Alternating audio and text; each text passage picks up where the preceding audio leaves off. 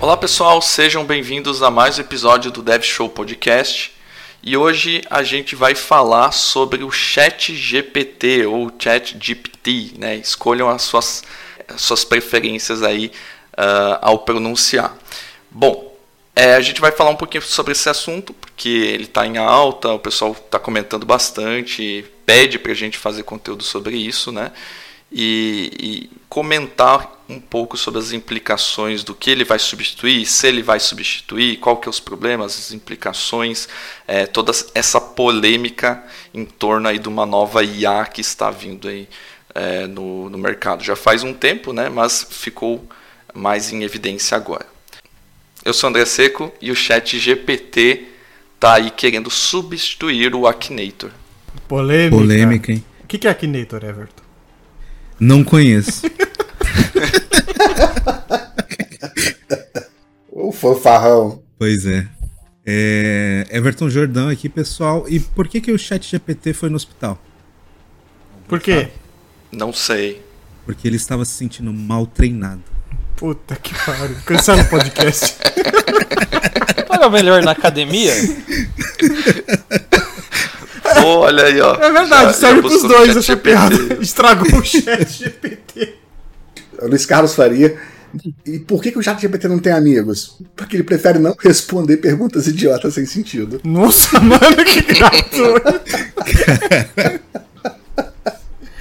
Ai, caralho. Não, gente, essa piada é porque assim, a galera faz umas perguntas muito idiotas, tipo, não tem 5 mais 7. Porra, tu não vai ir pra isso, cara? Aí minha esposa disse que é 8.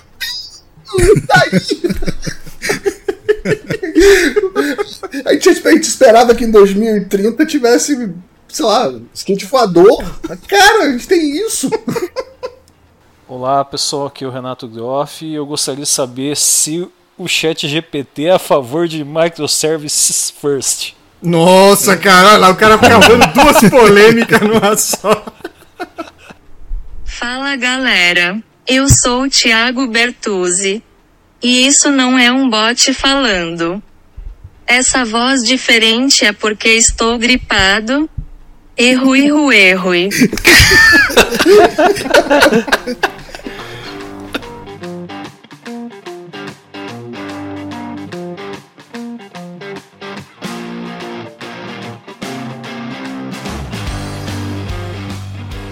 Muito bem, pessoal. Depois dessas, dessa entrada aleatória e muito, muito legal aí, a gente, a gente vai começar a falar um pouquinho sobre é, o que, que é o Chat GPT, como que ele surgiu, né? É, e, e, comentar um pouquinho das implicações, assim como eu falei no início, beleza? Só para dar uma contextualizada aqui para o pessoal que não sabe, nunca viu, que diabos é isso de Chat GPT, né?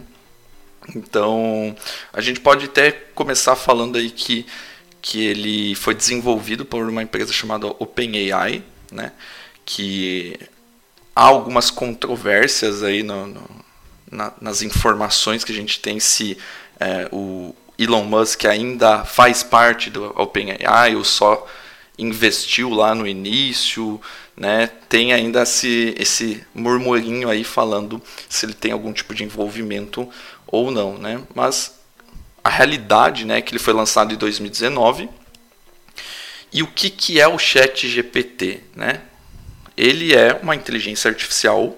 Hoje a gente vê ela interage com ela em formato de chat, né, escrita. E aí a gente consegue interagindo e pedindo, perguntando coisas e tendo as nossas respostas, né? Posso colocar um ponto aí, André? A OpenAI 2019, mas o Chat GPT ele foi lançado em 2022, né, em 30 de novembro, pra galera aí. O chat em si, a empresa é mais antiga, mas o chat só saiu no dia 30 de novembro. Inclusive, curiosidade, ele levou só seis semaninhas para ter milhões de usuários. Então, caiu rápido assim, o pessoal saiu que nem no gás usando o, o Chat GPT. Só para colocar a mesma data que ele saiu versus da empresa, né? Que já estava trabalhando em cima dele. É, então, eu olhado alguns, alguns documentos aqui, eles comentaram que o, o, início dele, que provavelmente deve ter tipo um período alfa, alguma coisa assim, o início do projeto é, tinha sido em 2019, mas pode ser que versão final, alguma coisa assim. Pra massa saiu 2022. É, talvez por isso, né, que, que começou a ter esse boom aí, pessoal falando demais sobre chat GPT. Eu queria só trazer um ponto para essa discussão, é para esse ponto específico de quantidade de usuários. A gente está falando que em cinco dias ele chegou ao primeiro milhão de usuários. Nenhuma rede social conseguiu isso, nenhuma plataforma que a gente conhece conseguiu tamanha façanha em cinco dias. Esse é o ponto importante. Já que você falou isso, é, eu vou. É uma piada, né? Mas uma piada que levanta também algumas indagações. É, eu vi essa semana é, algumas pessoas criando canais no YouTube, né? E assim, já se vendendo, olha, fulano de tal, daí o nome do canal, né, especialista em chat GPT. Aprenda chat GPT com quem conhece.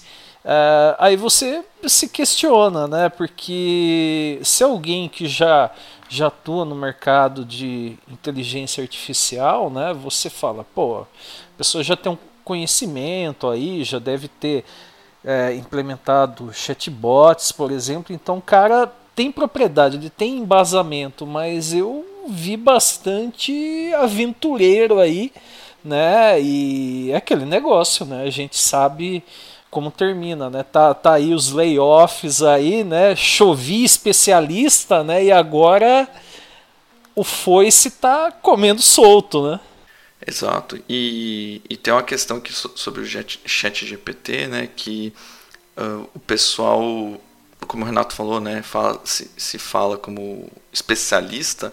Inclusive em vagas eu já vi falando, ah, precisa ter no mínimo tem que ter experiência de no mínimo um ano em ChatGPT, né? É assim, isso, isso lembra várias tecnologias que saíram, né? Daí tinha dois, três meses da tecnologia, aquele boom, né? Aquele buzzword tremendo, né? E você fala, putz, aí uma vaga de emprego aí pedindo três anos de experiência, né? E a vaga de emprego acaba virando um meme eterno, né? Não, mas peraí, se o cara quiser contratar alguém que trabalhava na empresa OpenAI, ela tem mais de um ano de experiência com o cara, GPT, mas, então tá certo assim, a vaga. Não é, não é menosprezar a pessoa, mas pelo próprio discurso da pessoa, você já pega que o cara é um tremendo aventureiro, né?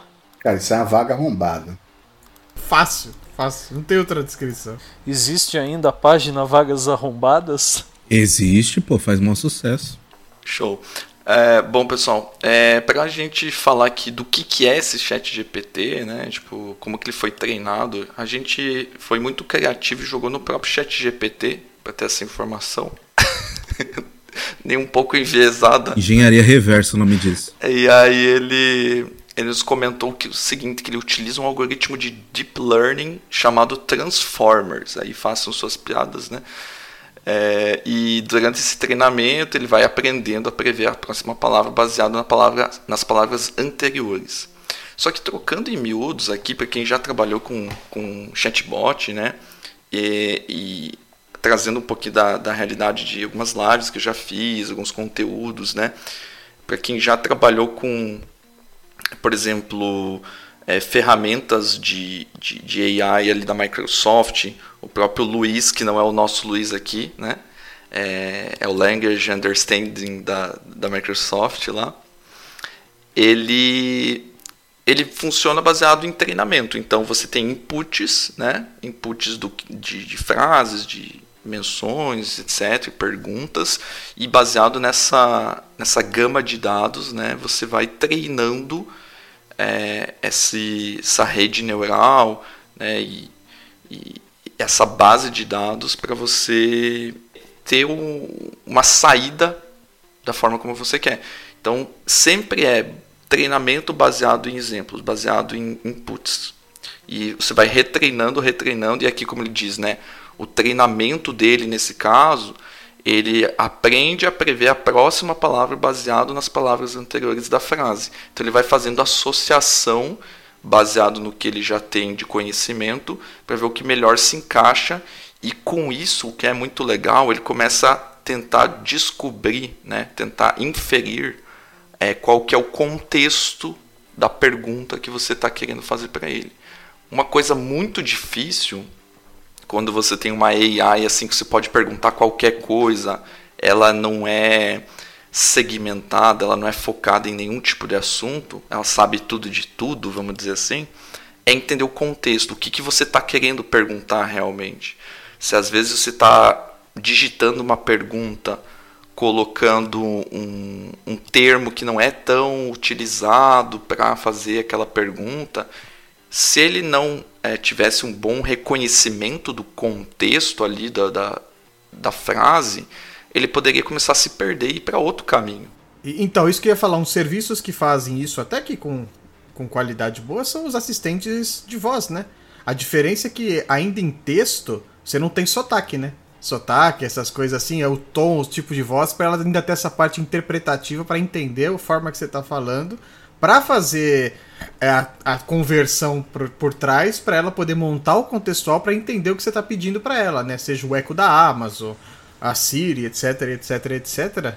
A gente já tinha uma prévia experiência com isso. A diferença é que, é, a meu ver, e muitas pessoas até comentam isso, os assistentes de voz eles não são muito utilizados por uma questão mais social do pessoal vou dizer assim, no, no dia a dia, a pessoa tem vergonha de ficar perguntando coisas para assistentes sociais em ambientes com várias pessoas, mais do que você tem na sua casa, né? Se você tem uma eco da Amazon em casa, você ainda fala para ela, ah, acende uma luz, faz tal coisa, me diz a temperatura tal. Mas no dia a dia, acaba não sendo muito utilizado do que um chat, né? Que você tá escrevendo e ninguém tá ouvindo o que você tá escrevendo. Né? Rola um constrangimento, né? Porque é aquele negócio, né? Se você faz. Se você vai questionar algo que pode soar como bobo, né? Normalmente você vai lá no Google, faz lá na miúda, né? E agora você pedir para um, um assistente assim, perto de outras pessoas, né? Sempre fica com o pé atrás. Além de que quando você quer pesquisar alguma coisa, não sei se acontece com vocês, que você não quer uh, que você quer pesquisar algo bem específico. É, sei lá, um presente para sua namorada, por exemplo. É, e você não quer que o, o mecanismo de, de cookies ali e, e publicidade comece a te bombardear de publicidade depois que você é, pesquisou aquilo. Ah, quero pesquisar lá para comprar X coisa. E daí logo depois, né, parece mágica, mas a gente sabe como que funciona por trás dos panos, né? É, começa receber um monte de oferta lá, se não queria comprar não sei o que, queria comprar é, esse presente, ó, a promoção, etc. Então abre uma aba anônima lá para não começar a ser bombardeado de, de propaganda. E eu acho que é a mesma, coisa com esses. É, tanto esses chats aqui, mas também a, a questão que vocês trouxeram aí de por voz, né? Quem nos garante que isso não vai ser utilizado, né? Para gerar isso e logo em seguida você começa a receber aí propaganda e você ser direcionado. Cara, a máxima da internet, isso é fato, é quando você não está pagando nada, o, você é o, é o, que a gente sempre fala, né? Quando não está pagando nada pelo produto, você é o produto, né? Isso é o fato. Não existe nada de graça na internet. O Google não é de graça. Se você até hoje está acreditando que o Google é de graça, parabéns, hein? Você deve, tá, você deve acreditar, entre outras coisas que eu não vou falar aqui para não dar ruim, mas você é uma pessoa muito crédula. Mas nada, o Facebook não é de graça, o Google não é de graça, o seu Gmail não é de graça, o seu Instagram não é de graça, nada, Twitter, nada, nada é de graça. Sempre tem um interesse de venda por trás aí. E aí o que levanta também esse ponto é que as próprias, você pode ver que as próprias assistentes de voz, e isso foi comprovado e mostrado, por exemplo, a Echo da Amazon, eu tô falando Echo porque se eu falar o nome dela vai ativar aqui e vai atrapalhar minha gravação, tá? então a Echo da Amazon aqui, ela tá sempre escutando o ambiente aqui. O quanto é, se você não bloquear o microfone dela, ela tá sempre escutando tudo que tá acontecendo aqui. O quanto é intrusivo nesse ponto. Já o chat GPT, ele só é acionado na hora que você está escrevendo nele. Mas até quando ele está entre aspas, de graça lá fazendo isso para você? A gente não é ingênuo de saber que a gente está contribuindo com o treinamento daquela inteligência artificial, né? Ela está ficando mais afiada, ela vai aprendendo, ela vai fazendo. Mas e aí, em prática, assim, até quando esse serviço assim vai ser gratuito para a gente estar tá pensando em outras possibilidades em cima dele, né? É um questionamento também. Gente, assim, faz parte do processo. Claro. Você não, não tem nada de graça, você vai ter. Sim. Então, assim, é super natural. Eu, eu prefiro ter meus dados, abre aspas, cedidos de certa forma, desde que quem processe não sejam pessoas, seja máquina, Tipo, não, não, não ter o contato humano com meus dados e, sab e, a, e a saber que sou eu o dono do CPF da coisa. Então, cara, quanto melhor for a recomendação para mim, porque eu ainda tomo minhas decisões. Não é porque eu tenho recomendação de vídeo, recomendação de conteúdo, recomendação de compra que eu compro. Até porque eu recebo milhões de recomendações por mês, ou nada ou, ou, ou perto de zero. Mas o que é legal, vem e eu consigo ter contato com, com coisas que fazem sentido para mim, que talvez não faça sentido para muita gente que tá do lado. Então eu curto, eu, eu gosto da ideia. Inclusive, né, é, a, quando você vai interagindo com o chat GPT, ele, quando ele vai dando a resposta para você, é, ele aparece um positivo ou um negativo pra, na resposta, né, para você é, informar se foi uma resposta ok, baseada na sua pergunta ou não. É, além das próprias interações que você vai tendo, esse, esse tipo de a, a, confirmação ou negação ali do, do, do, conteúdo da resposta é um, um input para o treinamento. Ok, você está indo no caminho certo, não, você respondeu algo que não tem nada a ver. Né? É o reforço do aprendizado de máquina. Né? Então você vai, vai fazendo uma curadoria ali do, do conteúdo.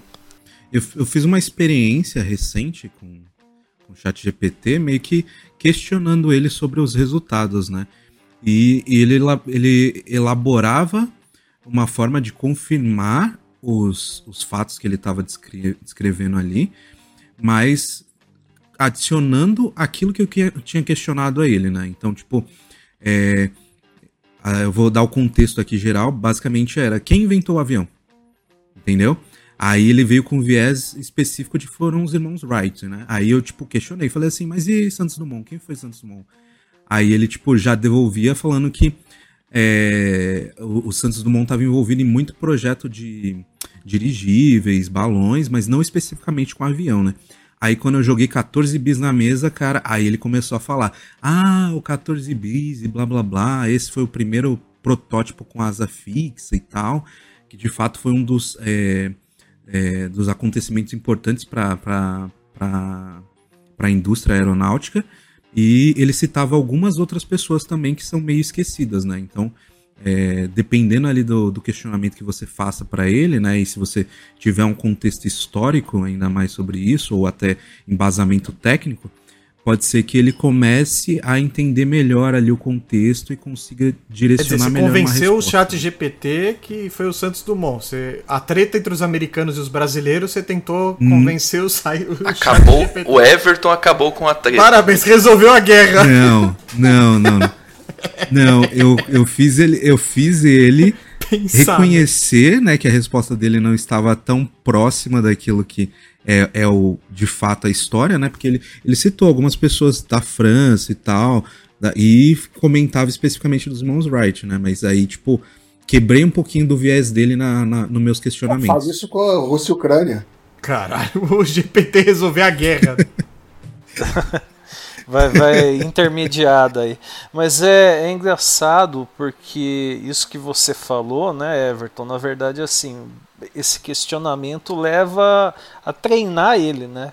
Ampliar a base de, de conhecimento, né? E de repente alguém, uh, sei lá, fazendo alguma implementação de AI, procurando montar uma base de conhecimento sobre um determinado assunto, se ela não tem embasamento sobre aquilo, fica difícil, né? É, exatamente. Pegando o seu relato em base nele, a gente vê muita gente que estava comparando, assim, minimizando o chat GPT em busca, né? Ah, ele é para buscar um negócio aqui, ele me dá, olha a informação tal. E a gente vê que ele não é só isso, né? Lógico, a maioria ficou conversando, fazendo. A gente vê que ele tá conversando com você. Então, é, esse seu exemplo que você passou é como se você estivesse conversando comigo, eu tivesse falado, ah, foi os irmãos Wright, e você fala, tá, mas e o 14 bits? Fala, ah, tá, tá, claro, é verdade, tem 14 bits, tá, tá. É como se você estivesse batendo papo com uma outra pessoa em argumentos válidos e ambos colocando seus pontos de vista, né? Que foi o que ele fez né, nesse ponto aí. Então, para mostrar assim, é, é não minimizá-lo apenas a um, ah, eu estou buscando aqui, me divertindo, não.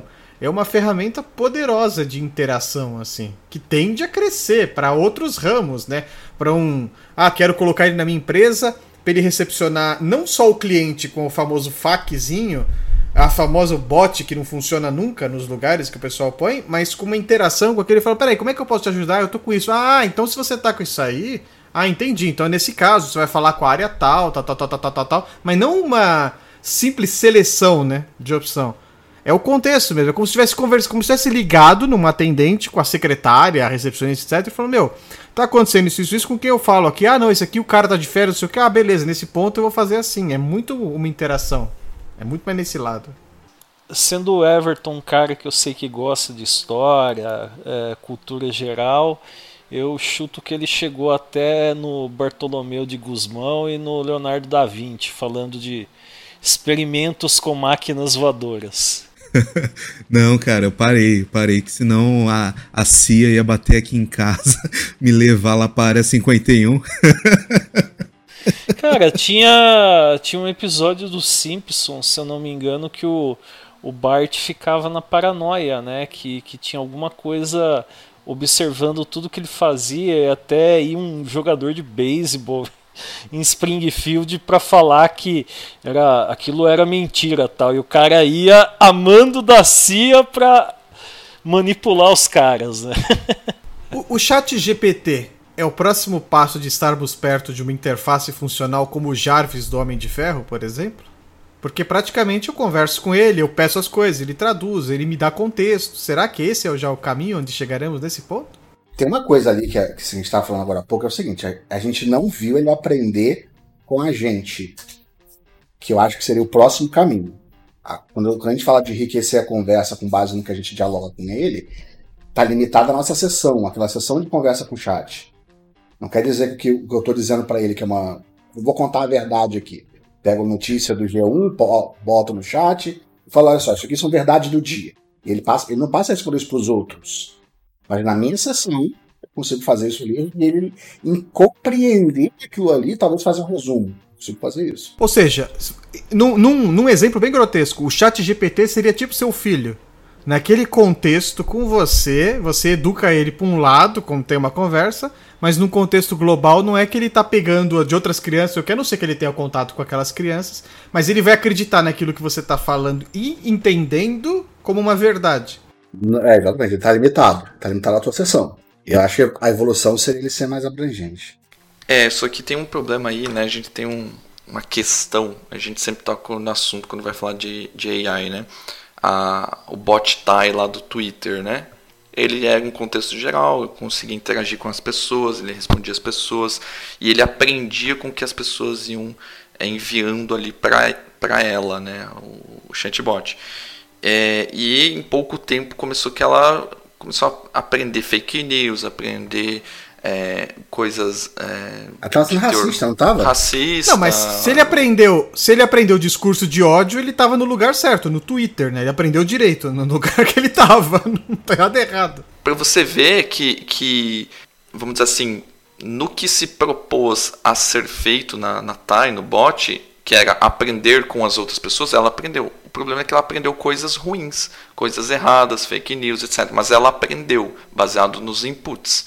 E aí o pessoal reforçando esses inputs começou a tomar como verdade e responder para outras pessoas.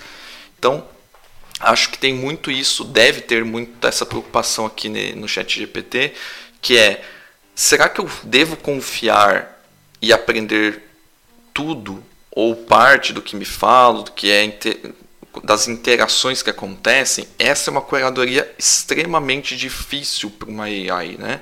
Afinal de contas, ela não tem, ela não é uma pessoa que consegue discernir baseado, né? Ela é um processador de dados baseado em reforço né, que vai treinando os dados conforme ela vai Eu recebendo. vou puxar um ponto aqui. Até pessoas às vezes não conseguem discernir, né? Se você, se Exatamente, você eu pegar, cara. se você pegar num, ó, eu vou pegar num contexto. Veja bem, eu vou criar um meu filho dentro da minha casa e eu vou dizer pra ele que motorista é tudo desgraçado, que motorista merece morrer. Tô dando um exemplo geral aqui. Motorista, motorista tem que morrer, motorista tem que morrer, não sei o que, que ter carro é errado, ter carro é errado, e vou criando ele a vida inteira assim. Quando ele sair na rua, ele vê um motorista e vai matar o motorista. Ele vai ver um tijolo, ele vai jogar no motorista, etc, etc. Da mesma forma que a inteligência artificial.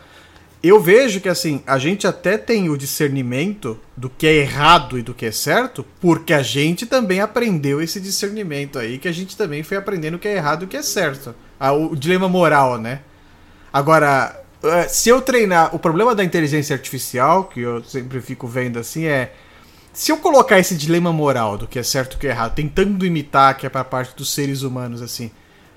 Por que que pra ela isso aí tá certo? Entendeu? Da mesma forma que pra mim, que eu sei que eu não devo sair na rua atropelando todo mundo, assim. Que isso é errado. Quem disse que isso é, É errado, aí que né? está o ponto, entendeu? No exemplo que você deu, por exemplo, você está, vamos dizer assim, numa, numa, num ambiente isolado, ensinando a pessoa com apenas uma fonte de dados, que é você falando que alguma coisa é errada. Aí quando sai para o mundo externo, obviamente ela vai ter aquilo muito reforçado que é errado. No caso de uma AI maior, mais abrangente, você tem conteúdos, informações vindo de milhares, milhões, bilhões de, de pessoas, talvez, né? É, é mais É, rápido, que- né? que Ela vão- vai receber mais rápido assim. É, e, e, e é, exato, e assim é muito mais difícil de enviesar o pensamento da AI em uma linha apenas, porque as pessoas são diferentes, né? Elas vão falar, vão falar coisas diferentes, vão trazer várias linhas de pensamento. Mas mesmo assim, né? é, eu não sei responder essa pergunta, talvez os- outras pessoas é, também não tenham essa resposta ainda de como fazer uma curadoria é, e, e se essa curadoria deve ser feita por pessoas também, porque pessoas são inclinadas para determinadas convicções também. Então é, é muito complexo essa história, sabe? Tipo, quem que vai fazer a curadoria? Um exemplo que eu vou dar, bem simples aqui, que a gente chega na, na IA poder tomar decisões, que aí começa a ser a preocupação.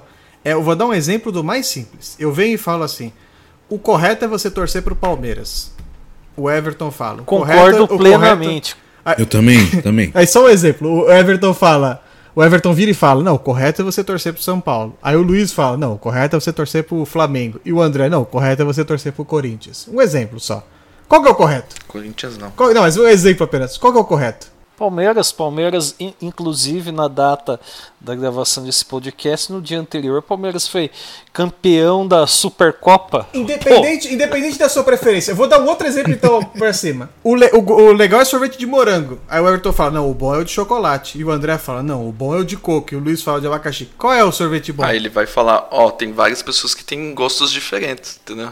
Gente, calma, calma. A gente está falando de assuntos onde a perspectiva de quem considera bom ou ruim é totalmente relevante. E não coisas que inexoravelmente são verdades. São coisas diferentes. Existem problemas com relação a às verdades absolutas. Esse então, é o é ponto. a, a grande questão aí é o problema são fatos, e fato é aquilo lá, Exato. e preferências pessoais, que é algo completamente subjetivo, né? A Exatamente. gente tá numa época complicada, cara. Certas verdades, elas tão, são desconsideradas, assim, a gente tem isso como estudo de pós-verdade, de- a gente tá na era da pós-verdade, e as pessoas optam entre a verdade ou o que ela gosta, ela prefere aceitar uma ideia que ela gosta. Exato. Imagina isso treinando amanhã. Exato, é isso que eu queria chegar. Se pra gente, que vamos dizer assim, a gente tá no, entre aspas, num racional assim, ainda que viu mais coisa, que tem a base, que sabe meio que que é o certo e errado, tá difícil de você fazer esse entendimento.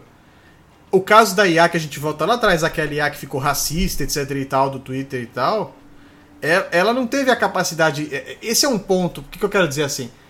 O chat GPT ele tá funcionando bem enquanto ele tá nas bolhas dele. Certo? Que eu tenho a minha bolinha, eu tô conversando com ele, o Everton tá conversando com ele e tal. Mas pra mim chegar no próximo passo, quando ele chegar no próximo passo, vai acontecer a mesma coisa que o Twitter? Que a IA do Twitter? vai começar a dar merda e eu vou ter que desligar? E, essa é a questão, assim. Qual é. O, essa é, pode ser um desafio, mas seria a limitação. Como é que eu vou chegar nesse ponto? Lembre-se, eu não sou especialista em inteligência artificial, só quero levantar aqui a discussão do, no podcast, mas para onde dá para ir nesse caso? Porque se fechadinho assim, pô, tá funcionando legal. E se eu abrir, vai virar do Twitter também? Corre o risco de virar assim uma coisa igual aconteceu no Twitter. Mas eu acho que o legal de, do, do chat GPT é que ele deu de fato uma democratizada né, nesse acesso a esse tipo de tecnologia, né? Qualquer pessoa consegue criar uma conta ali, começar a conversar com um bot é, de forma saudável, né? E conseguir extrair algumas informações relevantes para o dia a dia de trabalho dela. Eu conheço muita gente que está utilizando isso no dia a dia de trabalho para desenrolar, às vezes, aquela task que é fácil, só que o cara tá com preguiça de pensar, sabe? Tipo, puta, eu quero deployar uma, uma infraestrutura ali no. Deployar é ótimo, né? Você colocar tá brasileirado. Não, mas já, já virou praticamente é. um verbo em português. Não né? vai achar, né? Mas beleza. Ah, se você coloca alguma coisa nesse sentido, ele já te dá minimamente uma infraestrutura declaradinha ali com Terraform para você começar a se virar e evoluir em cima dela.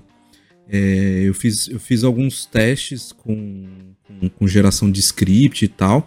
Algumas coisas ele deu uma engasgadinha, tipo interação com a API do Figma, ele deu uma viajada, mas assim, boa parte do que ele gerou deu para aproveitar bem, né? Então, principalmente para nossa área de, de tecnologia, que sempre tem que fazer algumas pesquisas ali no, no, no Google, Stack Over da vida, enfim, para conseguir desenrolar algumas coisas acho que ele democratizou e ajuda bastante ali no dia a dia.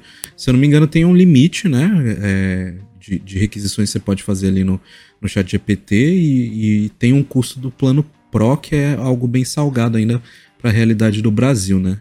Só ia comentar que eu fiz a pergunta para o chat GPT. Como o chat GPT faz para não aprender fake news, né?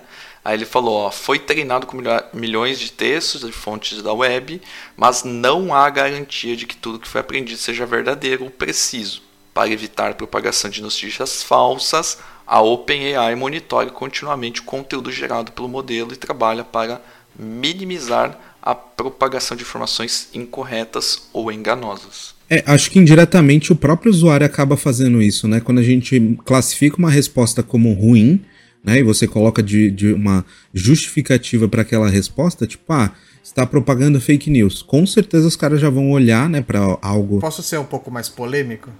Quem garante que a fake news, se é verdade ou não, é ou não do interesse da empresa que está idealizando o chat GPT? Igual acontece com o Facebook, que a gente sabe que acontece com o Facebook. Não, aí que tá, né? É esse dilema que a gente está discutindo. Tipo, será que quem está monitorando também não está interessado em propagar essa fake news, né? É, todo ser humano tem um viés, né, cara? Infelizmente tem isso. O cara tem um viés, pode estar condicionado a escolher. Ah, eu quero propag continuar propagando.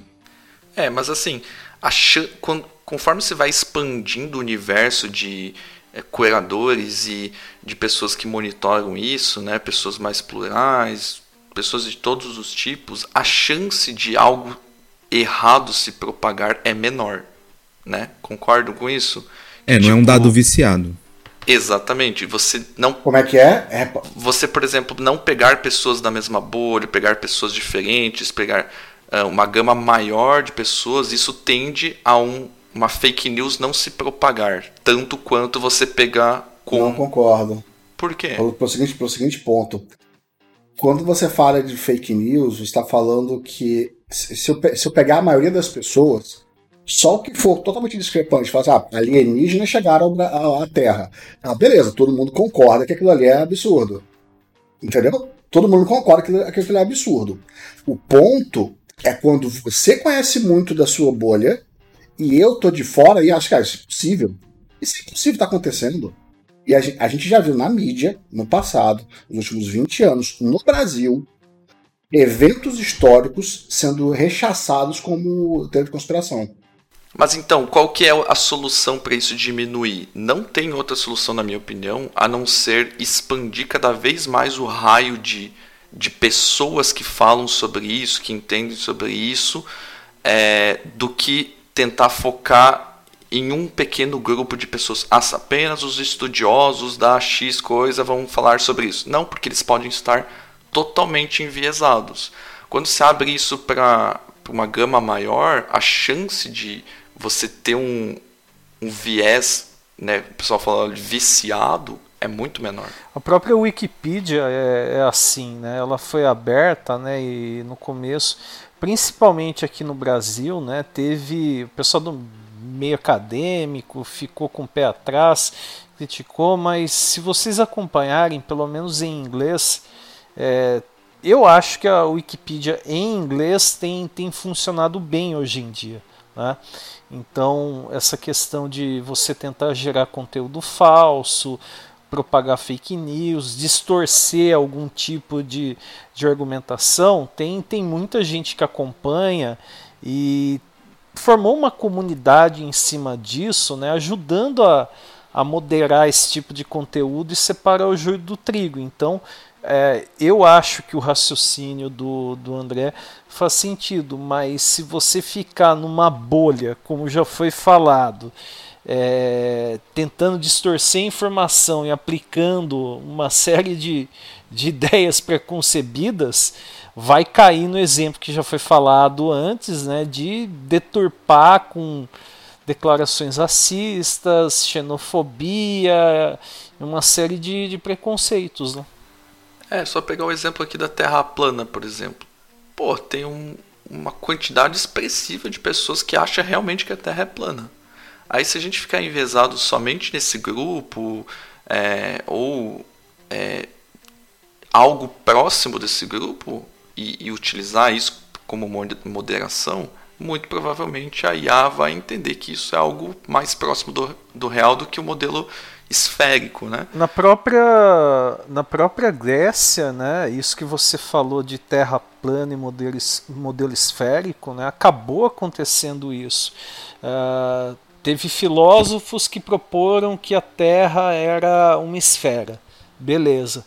Só que o pessoal mais voltado a Aristóteles e Ptolomeu ficou com a ideia da Terra plana.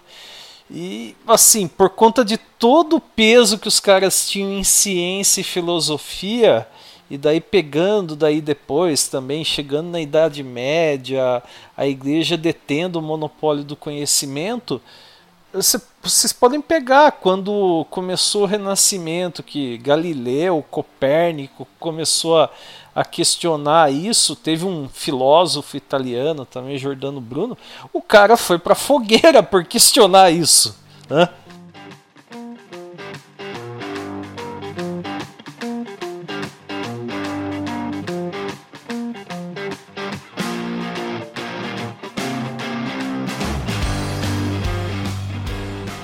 Trazendo aqui da, da nossa pauta também, né?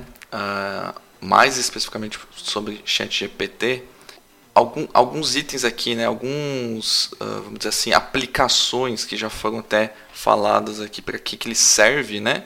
Acho que muito vai com o que o Bertuzzi falou ali de substituir uh, os atendimentos ao cliente por algo mais inteligente, né? Tipo, é, humanizar um pouco mais a relação, trazer esse contexto que é tão buscado numa relação de chatbot, né? é, você conversar, ah, eu queria falar com tal pessoa ou tal profissional. E aí ela responde uma coisa, mas você não gostou. Com poucas palavras, você vai querendo guiar aquele, aquele texto, aquele, aquela conversa, né? E não ter que ah, clicar em botão, botõezinhos para ações, nada muito robótico. Você quer ter um contexto mesmo de, de conversa. E isso acho que faz sentido. O né? chatbot né? hoje não funciona direito. Me desculpa se eu tô sendo muito. Mas não funciona. Você vai falar com um chatbot, é uma merda, cara. É sempre você chegar num ponto que ele vai falar: ah, você quer falar com o atendente? Todo mundo clica naquela porra daquela opção porque não vai resolver o que você precisa. Da maioria dos chatbots. O chatbot é só uma forma nova de te enrolar para não tomar uma multa, principalmente de operadora da Anatel, que você não foi atendido rápido. Depois ele ficar dando a volta, a volta em você até chegar no que te interessa. Inclusive, né, é, muitas vezes você tem um problema mais específico, seja com um banco, com uma operadora de telefonia, é, é, é, bem o que o, o que o Bertuzzi mencionou, tipo, é para atender uma recomendação legal, a pessoa implementou, mas você vê que não foi feito um bom trabalho treinando né, aquela inteligência artificial, porque você chega num ponto em que você tem um problema muito específico e o negócio parece que fica em círculo, não sai daquilo, né? É, como o André disse, a ideia de você humanizar, você até trata melhor esse contexto, essa situação, porque você pode chegar num ponto mais rápido do que ficar falando pra pessoa. Ah, tá. Quem, quem liga para reclamar numa operadora já viu aquele. Ah, tá. Você quer falar com não sei o que, tal, tal, tal, que é um chat de voz. Mas você vai no chat de texto, ah, qual é o seu problema? Eu tô com problema não sei o que na internet. Ah, entendi. Mas você quer falar com a operadora? Você quer não sei o que? Não, eu já te disse qual é o meu problema. Porque já não me jogou no setor responsável ou me disse na minha região tá com algum problema, por exemplo. Humanizando é a mesma coisa que se eu tivesse entrado lá e falasse, ô André, tô com um problema aqui na minha internet tal, não sei o que. Ele falasse, opa, Bertuzzi, ó, tô vendo aqui que na sua região tá com umas quedas assim, mas o técnico tá vendo. Ou então, ó, não tô vendo nada de errado na sua região. Talvez seja melhor eu ver com o técnico aqui. Aí você fala, sim, mas é problema no meu prédio. Ah, então peraí, então talvez. Igual o Everton deu o exemplo da questão da história do Santos Dumont. Ele vai falar, vai lá, meu, na sua região não tem problema nenhum aqui. Então, mas no meu prédio aqui tá caindo. Opa, então pode ser no seu condomínio. Pô, teve uma manutenção feita. Ele vai refinando, Exato, né? teve uma manutenção feita ontem aí. Ah, então eu já vou acionar o pessoal aqui. Fica mais humanizado do que che... pedir, pedir, pedir e pum, chegar na parte de eu ter que falar com um atendente ou escolher uma opção. Esse refinamento que não existe hoje nos bots já é uma vantagem desse carinha aí. Nem vai, cara. Nem vai. Chat GPT não vai resolver isso. Porque você precisa de uma estrutura, cara, em que você. Vamos lá. É, de saber os eventos que aconteceram perto da região. Você tem que ter mapeado a região direito. Entendeu? No mesmo sistema que, que entrega aquilo. De, existe uma quantidade de APIs para entregar um projeto. Ah, não, eu, eu já tô pensando da coisa, da coisa bonita, né? Eu só tô dando um exemplo assim mais humanizado do negócio. Não, entendi. É, é, acho complicado chegar nesse nível, porque, cara, é, é um esforço, saca? Tipo, é, é, por isso que eu falo que se o chat GPT é o primeiro passo para termos finalmente o Jarvis do Homem de Ferro, né? A gente ter o começo da parte humanizada das IAs. Uma coisa que eu queria muito ver era poder falar assim, cara, beleza, é, separa um espaço aí qualquer onde tudo que eu disser vira verdade para mim quando eu voltar aí. Personalizado, né? Entende? Tipo, não precisa compartilhar com o mundo. É, não precisa compartilhar com o mundo. Mas eu quero, eu quero a partir de hoje dizer assim: olha só, eu tenho 10 produtos aqui. Os produtos são A, B, C, D, fazem isso, isso, isso desse jeito. Daqui para frente, tudo que eu perguntar para você hoje ou daqui a dois anos, responda com base nessas verdades. Cara, isso ia resolver muita, muito de atendimento, cara. Muito, muito, muito. É que é, tem, tem um ponto aqui que eu acho que é a questão de, dessa extensibilidade do chat GPT.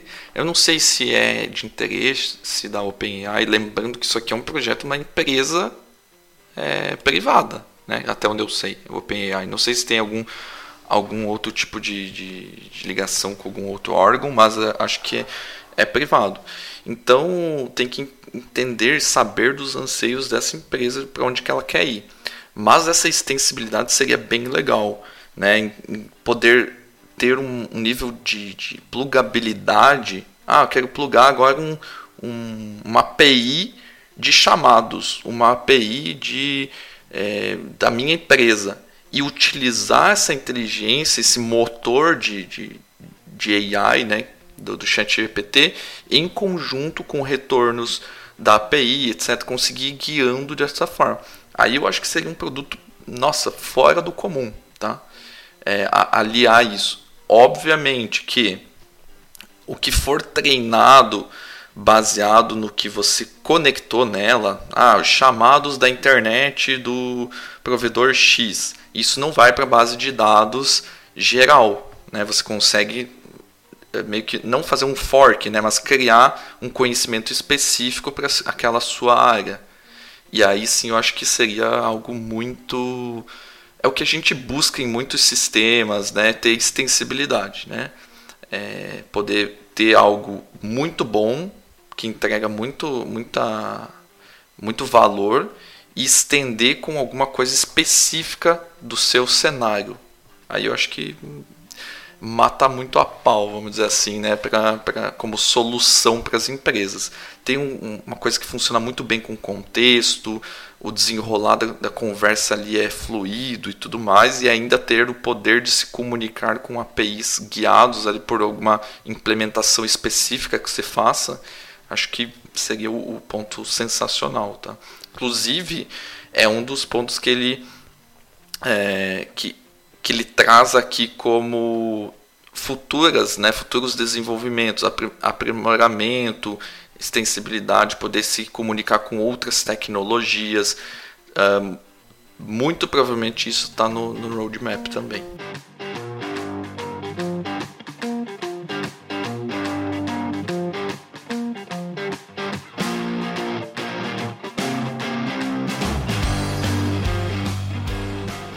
Queria trazer um ponto aqui que eu acho que o Luiz testou já alguma coisinha e eu acho que é útil aí para para quem para o nosso uh, nossa bolha aí dev que produz conteúdo, né? Que é exatamente isso, criação de conteúdo com o Chat GPT. Quanto que a gente consegue gerar aí de insumos para produzir algum conteúdo? Ou produzir um conteúdo na íntegra. A gente já viu aí coisas na mídia que um pessoal andou fazendo um livro só com o chat GPT. Né? O que, que vocês acham sobre isso? Eu já fiz um e-mail, já fiz lista de conteúdo, cara, com a listinha grande produzida por ele.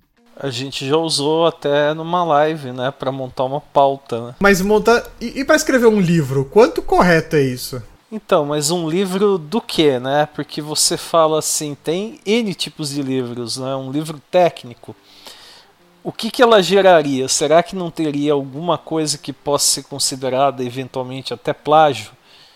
Uh, um livro de poesia? Bem, poesia, né? Quem, quem lembra de aulas de literatura no ensino médio sabem que é um negócio relativo demais, né? Com certeza, extremamente difícil de fazer algo autoral, né? É algo subjetivo, né? Que envolve sentimento, né? Um cara lá fora, ele fez isso, né? Ele escreveu um livro com o chat GPT, que tinha aprendido sobre outras histórias de infantil, lá, lá, lá, lá, e foi lá e criou um livro. E aí ele pegou uma outra IA, que é para geração de ilustração, e fez a capa e a ilustração, com base que também aprende em desenhos de outros. A gente sabe é, que a gente ainda pode gravar um podcast falando sobre inteligência artificial nessa parte de imagem, que aí a conversa é bem diferente, né? Do que a conversa da questão do texto. Em questão autoral, vamos falar de texto, esquecendo imagem, que imagem e a conversa é diferente. Um autor, quando ele vai escrever um livro, ele já leu outros livros, né? Porque ele tem conhecimento, tá, tá, tá, tá, tá pra você entender de escrita e etc e tal, e não sei o que. E muitas histórias que a gente vê por aí, seja filmes, seja roteiros de filmes escritos, você acaba vendo que segue, por exemplo, muito se fala da jornada do herói, né, em livros assim de fantasia, de aventura, tal. Começa tem um mestre, o mestre morre, acontece alguma coisa, tal, tal, ele tá até ele se tornar o um herói, etc e tal. Se você, se o seu GPT entendeu isso, vai escrever uma história para você, o único ponto que fica para mim é a história é sua ou do chat GPT? Considerando que você deu os inputs para ele escrever, quem é o autor de verdade? É, e mais, né? Até quando você. Tirando o chat GPT aqui da, da, da conversa, é, quando você escreve um livro, por exemplo, esse de aventura que você comentou, Bertuzzi, né? Você está pegando referências de outros lugares, está tendo é, inspirações de outros textos, né?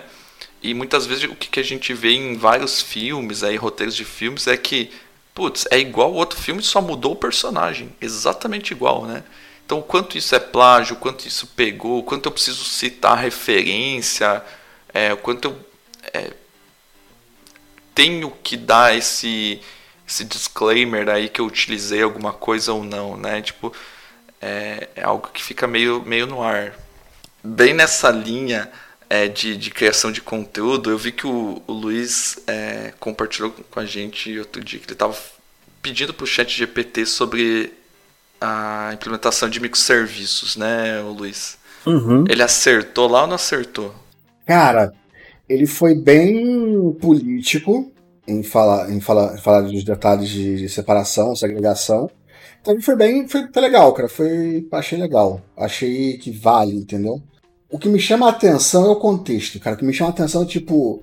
Você, ele não erra, ou, quer dizer, não errou comigo, pelo menos, até agora. E eu fiz bastante teste, viu? Não errou nada assim de contexto, cara. Eu falo de um assunto, ele nem pergunta mais, ele vai. Per pergunta do Santos Dumont pra ele, quero ver. não, cara, você tem que fazer a pergunta completa. É assim, tipo, é, eu queria saber o que, que ele sabia sobre a construção do primeiro avião, por exemplo. Entendeu? Essa era a minha pergunta completa. Aí eu tive que ir lembrando ele de algumas coisas, entendeu? Se eu faço um. Eu vou dar um exemplo aqui para não citar o de ninguém. O André lança um curso. Eu, fiz um, eu faço um curso do André, seja sobre é, degustação de café, para nem entrar em termos de tecnologia, como identificar, etc, etc. Então eu já aprendi. Se o Everton vier conversar comigo, eu sei dizer para ele como é que é. Isso daí, tá, ah, vou dar as dicas para ele, etc e tal. Se eu fizer isso com o site GPT e jogar lá transcrever o curso do André para que todo mundo tenha acesso, eu tô roubando informação do André e compartilhando ou eu só tô treinando o chat GPT? Para que as pessoas tenham acesso a uma informação que era de um curso pago. Não, pelo que, pelo que eu vi, ele tem uma data de corte.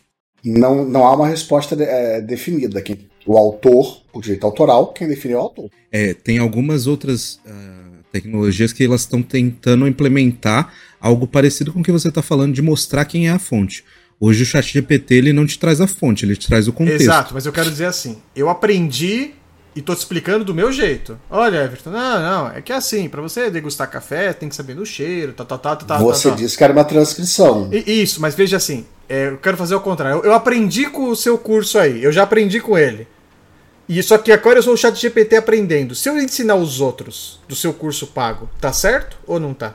é que você não sabe qual é a fonte. A fonte da resposta pode ser N dentro da internet. Ou ele pode pegar conteúdos seus, conteúdos do André, conteúdos do Renato e montar uma resposta completa para o cara que está perguntando, mas ninguém sabe qual é a origem de fato. Por que eu estou falando isso? Porque existe uma discussão, principalmente está acontecendo, de novo, voltando, uma hora a gente pode falar de IAs, de imagem, etc e tal, tal, sobre essas inteligências artificiais aí, sobre esse ponto aí. O quanto ele de ter essa informação é plágio, não, ou o quanto ele vai começar a tirar o emprego ou outras coisas de coisas que já existem assim hoje, rodando, por exemplo, curso, etc. É, na verdade você tá, tá, você tá afirmando que, tipo, ter o chat GPT a gente acaba agredindo um pouco a questão do direito autoral. Eu tô, então, eu quero saber o quanto eu tô fazendo. Na verdade, eu não tô afirmando, eu quero dizer o quanto eu tô a, a, afetando o direito autoral de alguém por ele estar falando. Quem produziu o curso dificilmente é o cara que criou a ideia. Ele também aprendeu de outro lugar que foi compartilhado. Então, assim, quando você fala de um curso, boa parte do, do, do, do material, do insumo ali, é a didática, é o jeito de ensinar, não, não o, o conteúdo em si, entendeu? É a didática, é o método, é o acompanhamento, é o estar tá perto, é o, é o que está ao redor. A maioria dos conteúdos já estão na internet, né? Uhum. É, ó, outro ponto. É, quando você monta um treinamento, boa parte da. A grande sacada de um bom treinamento é conseguir transformar aquele, aquelas, aqueles módulos todos numa grande história que se, que se completa. Que é a grande dificuldade. Quando você vai para a internet, está tudo cada um numa ordem. Você, pega um conteúdo lá do final que te atrapalha você estudar antes do outro. Quando você bota em ordem sequência, você consegue criar uma narrativa, criar um fluxo em que um, uma, uma coisa é precedente da outra, da outra, da outra, e aí fica mais fácil de aprender. E aí que tá, não é o conteúdo, é a sequência. Até porque também tem a sua vivência com aquilo ali, né? Que você provavelmente, com uma mentoria, alguma coisa dentro do seu curso, vai ser muito mais prático do que só aquele conteúdão, né? E às vezes, assim, a vivência, da, a vivência tecnológica, sim, mas também, às vezes a vivência de ensinar aquilo diversas vezes e achar diversos jeitos errados e um certo, dois certos, entendeu? Eu só tô trazendo isso aqui porque eu vi muita discussão é, sobre esse ponto aí, falando, ah, e o autoral, eu não sei o que, e ele pegando, ele tá substituindo, mas ele tá usando as fontes do outro, não sei o que, não sei o que.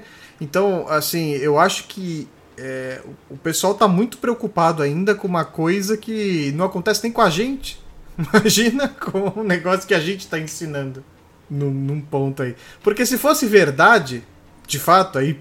Por que, que eu trouxe a discussão? Porque eu vi gente falando exatamente isso, de questão de curso, de questão de aprendizado. E aí eu falo, se fosse verdade, não tinha 5, 6, 7, 8 cursos do mesmo tema no mercado. Porque um só já ia ter o conteúdo agregado, certo? Então, mesma coisa pro GPT.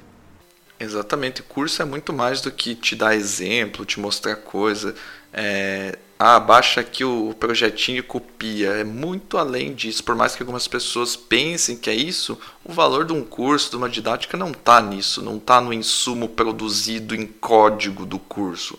Está em como te ensina, como que muda a tua cabeça pensando sobre determinada tecnologia, como que se aborda um problema é muito mais experiência do que com, consumir um, um, conteúdo bruto de tecnologia X, como fazer tal coisa. Né? Até porque, assim, se a gente levar em conta o valor de cada, cada conteúdo, How to é a coisa mais barata que existe no mundo. How to você pega um ignorante ali, uma topeira, que só sabe a tecnologia e faz. Agora, quando você ele eleva a discussão para, cara, pra estratégia, ferro, aí muda muito. Vamos ter parte 2? É, podemos fazer uma parte 2, mas eu queria puxar aqui um último ponto que eu acho que é da nossa bolha dev, é o que mais está sendo discutido, né? Que inclusive leva o, o, o título desse episódio, né? Para quem ficou até o fim aí vai saber as nossas opiniões, que é Afinal de contas, o Chat GPT vai substituir os programadores, os desenvolvedores ou não? Olá, Neil. Meu nome é Morpheus. Para mim, vai substituir algumas tarefas e vai complementar outras tarefas. Eu tô torcendo para IA que vai acabar com o CRUD. Eu acho que vai ficar, vai ficar bem nesse nesse meio termo né, que, que o Luiz falou, né, de é, complementar em algumas coisas, substituir outras, né, e só que assim algo mais é, que, que envolva né, um pouco mais de preparação, conhecimento específico de uma área de, de negócio, fica difícil, né? É, você ter algo capaz de prever todas as nuances, né? É, eu acho que, na minha opinião, é o seguinte: o ChatGPT tem a mesma dificuldade que um programador que está chegando agora na empresa, mediano ou pouca experiência tem. Falta-lhe contexto, falta saber é, como que isso tem que ser aplicado dentro da empresa, quais são as limitações, por que, que não pode ser feito assim, qual que é o limite de custo, é, coisas mais complexas do, do que só ah, como eu implemento tal coisa? É, será que eu devo implementar? Será que eu, é a melhor forma? Ele até consegue dar alguns, indi, alguns, ah, alguns pontos sobre isso, é, só que ele não é perfeito, né? Ele não vai de cara uh, te dar essas, essas informações. E o ponto que eu quero chegar aqui é que algum programador que está ouvindo isso aqui, por exemplo, não saia pesquisando o chat GPT de qualquer forma, é, como se deve implementar alguma coisa que é, não seja simples no teu código. Né? Se é uma decisão de algum código que vai fazer a diferença, precisa ser bem otimizado, precisa ter bastante contexto ali do, do, do seu cenário, não feche os olhos, peça para ele Ctrl C, Ctrl V que vai te ferrar forte, entendeu? É, você não pode acreditar nesse ponto. Eu não acreditaria nem em algum Stack Overflow, numa super resposta bem pontuada lá, nem, nem nesse grau, tá? Porque o que está em risco ali é a sua carreira, seu, né? Você foi pago para fazer aquela análise, para se preocupar com aquilo. Faz, terceirizar isso por preguiça, eu até coloquei isso no, no LinkedIn outro dia, né? Que teve um contexto de uma pergunta e uma resposta lá que era ah, a gente deve fazer tal coisa, mas tem que cuidar com X, Y, Z detalhes, baseado em tais práticas, etc. E aí a, a pessoa retrucou que o chat GPT já tinha gerado para ela um código aleatório, randômico lá, padrãozinho, sabe? É, com, sem se preocupar com diversos detalhes. Apesar que o código estava certo, é, mas não tinha várias preocupações que tinham que, que existir naquele, naquele código. E aí o, o problema está assim, uso é, despreocupado, né? É, é, com, com essa IA, geração de código. Então é nesse ponto que eu acho que tem que bater. Vai substituir quem? Ah, tarefas mais simples, como o pessoal falou, é, programadores, sei lá, júniores aí que estão fazendo código mais simples é, e, e, algumas tarefas que, que não precisam de tanto contexto. Mas eu acho que está muito, muito, muito longe de, de substituir desenvolvedores num contexto geral. Eu, eu acho, eu sou da mesma opinião de vocês aí, porque eu também acredito que assim, isso é mais uma ferramenta que se me ajudar a fazer tarefas simples, como o Luiz disse, crudes, essas coisas aí, vai ser ótimo. Que eu não preciso ficar mais me preocupando em montar coisas simples ou pedir para alguém montar coisas simples. Mas eu também concordo que cada caso é um caso. Eu posso vir aqui e falar 500 design patterns. Se não souber para que, que eu vou usar, são só 500 design patterns. O André pode ter um negócio na empresa dele que faz a mesma coisa que eu. Só que o André pode ter um custo, o André pode estar na cloud e eu posso estar numa infraestrutura on-premise. Tá vendo as variáveis que vão entrando? Ah, mas eu vou escrevendo isso no chat GPT e etc e tal e tal tal tal para ir montando e tal tal tal. Mas a variação, a tomada de decisão, a gente não deve deixar na mão de, de uma aplicação aí, até porque a maioria das pessoas que eu vejo falando, de novo, elas estão falando de código. Código não é o essencial. Escrever código foda-se, escrever código você escreve. Agora, escrever direito a tomar de decisão, fazer a utilização correta dos conceitos, aplicar no seu cenário, até porque que é volta a mesma história do microservice. É porque não faz tudo com microservice, é o custo, etc, e a separação etc e tal. Não é o mesmo cenário para todo mundo. Então eu acho que é mais uma ferramenta que vai ajudar Torço para ela evoluir o suficiente para ela fazer tarefas mais rotineiras e banais, como o André falou assim, ah, uma coisa às vezes que você pediria para um júnior fazer. Torço para ela me ajudar, por exemplo, hoje com atendimentos de chamados de clientes, eu poder vincular ela num serviço de, é, de desk manager da vida e ela já identificar se aquilo é um problema do sistema, ou se a pessoa está usando errado e já responder para ela e fazer essa automação, que é uma coisa que eu acho bacana. E se ela identificar problemas simples, que ela gere soluções simples para aquilo ali. Ah, isso aqui é uma correção, isso aqui foi uma, uma validação incorreta, já corrigi aqui assim, é só trocar esse código por esse, implementar uma validação. Mas eu não boto fé que a, a tanto prazo assim, nem médio prazo, viu? Ela vai tomar decisões estratégicas, porque, como o André disse, né, a decisão estratégica você pode afundar um negócio ou gerar um problemão deixando numa IA da vida aí para gerar um código de uma aplicação completa para você. Se fosse fácil assim, não precisava nem estudar, pensar e montar as coisas, né? Todo mundo fazia qualquer aplicação aí. Teríamos milhares de aplicações aí fodásticas. Não, eu acho que esse ponto que o, Bertuzzi trouxe sobre não pular etapas é um negócio que a gente já falou em vários episódios do podcast e ainda as pessoas insistem em sair, tipo, utilizando qualquer coisa que vê na internet só porque alguém falou que era legal, maneiro e que queria implementar no contexto dela. Então, de fato, você ainda precisa é, ter conhecimento, embasamento técnico sobre algo para tomar uma decisão e seguir por um caminho.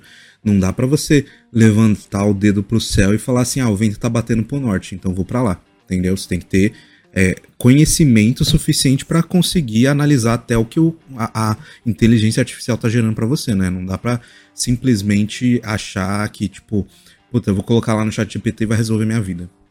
Ainda na, na linha do que o Everton estava falando, a, a gente tem um problema que é o seguinte, cara. A, uma, a IA, ela erra, quando ela erra, ela erra com uma convicção assustadora. Então a falta de discernimento sobre ela estar tá fazendo uma coisa certa ou errada, cara, se você não souber para poder fazer a avaliação daquilo ali, você pode estar tá cometendo um erro absurdo, sim, erro dos grotescos. Outro outro ponto é que a gente bateu nessa tecla diversas, diversas, diversas vezes. Não basta funcionar. Funcionar é o primeiro requisito. Assim, se, se para você funcionou, logo está certo, cara, não sei nem o que está fazendo nessa área. Não é. Não acho que aqui nem seja lugar para esse tipo de abordagem, entendeu? Exatamente. E tem esse, esse ponto de se vai substituir ou não, né? Que a gente estava comentando. É, quando eu comentei que vai substituir os júniores, não é para frustrar quem está entrando na, na área, né? É só para dar um contexto de tipo, ó, agora não basta você fazer o básico ou se limitar ao básico, né? Vá mais além, procure é, estudar e se especializar mais, porque, pô, tem uma IA que está gerando código de forma simples, rápida e fácil que pode ser um, um competidor, né, com, contigo. Então, é, cada vez mais você precisa se se desenvolver para gerar valor além do que um cara que escreve um código que uma IA pode escrever. Uhum. Aí o gestor não tá vendo nada do que tá acontecendo no mundo, né? Tá perdidão. Aí ele começa a passar a tarefa pro Júnior, o cara só entregando tudo. E deixando o tempo livre. Automatizou o tempo. Exato. meu cara tá fazendo isso em três empresas diferentes. é, não duvido. Boa ideia, hein? Quer dizer, não, não façam isso.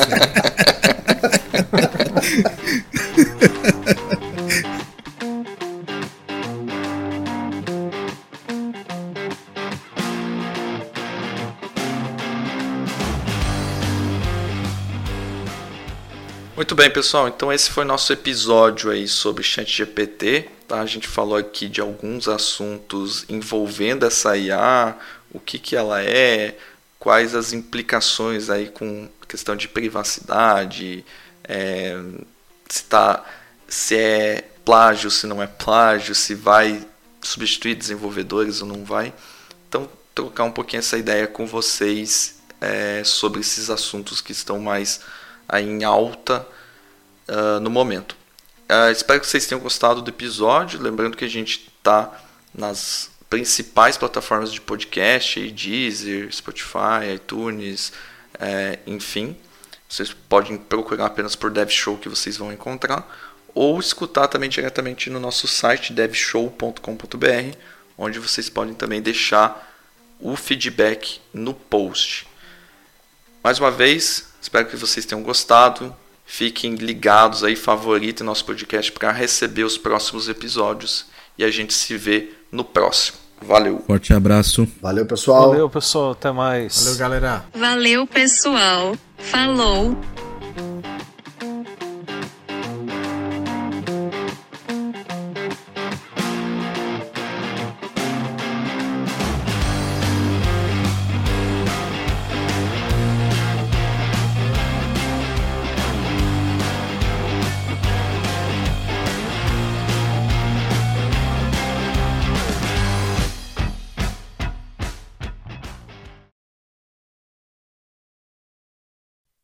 Só uma pausa aqui. O Renato, adiciona o Everton de volta aí, que ele caiu, tá meia hora pedido e não consegue voltar pra pera aí, conversa. Peraí, peraí. Nossa, eu tô em Nárnia, desculpe. Fica mais, fica mais um, fica co, co, como que a, como que a inteligência artificial vai tratar para dialogar com pessoas distraídas e dispersas, né? Eu tô aqui, Renato, me coloca pelo amor o de cara Deus. pedindo cara. no chat GPT como voltar para a gravação do Dev Show. É, o cara já tava escrevendo no chat GPT, faça cair uma bigorna Acme em cima do Renato. Como consigo voltar para a gravação que eu caí? O chat GPT respondeu. Tá quase indo tomar um café aqui, meu. Doido.